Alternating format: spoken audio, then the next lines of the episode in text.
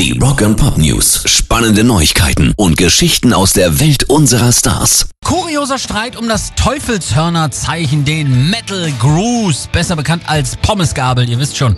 Zeige und kleiner Finger hoch, Rest zusammengeklemmt. Und die Frage aller Fragen. Wer hat's erfunden? Ja, eigentlich gingen alle davon aus, dass es Ronnie James Dio war.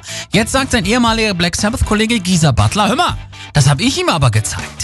Ich habe Bilder von mir, wie ich dieses Zeichen seit 1971 mache. Bei den ersten paar Shows der Heaven and Hell Tour sagte Ronny, wenn ich auf die Bühne gehe, mache ich jeder das Peace-Zeichen zu mir und das ist ein Aussie-Ding.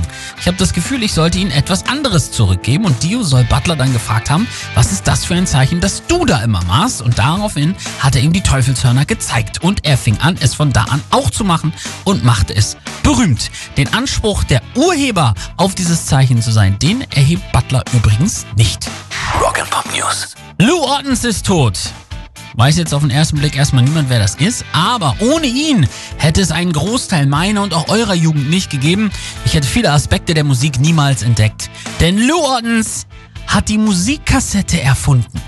Der Niederländer starb jetzt mit 94 Jahren. Er arbeitete an der Audiokassette, als er in den frühen 60er Jahren zum Leiter der Entwicklung neuer Produkte bei Philips ernannt wurde, um die Herausforderung der riesigen Reel-to-Reel-Decks und die Tragbarkeit von Aufnahmen zu erleichtern. Und Jahrzehnte später entwickelte Lou Ottens auch die Compact Disc, kurz die CD mit.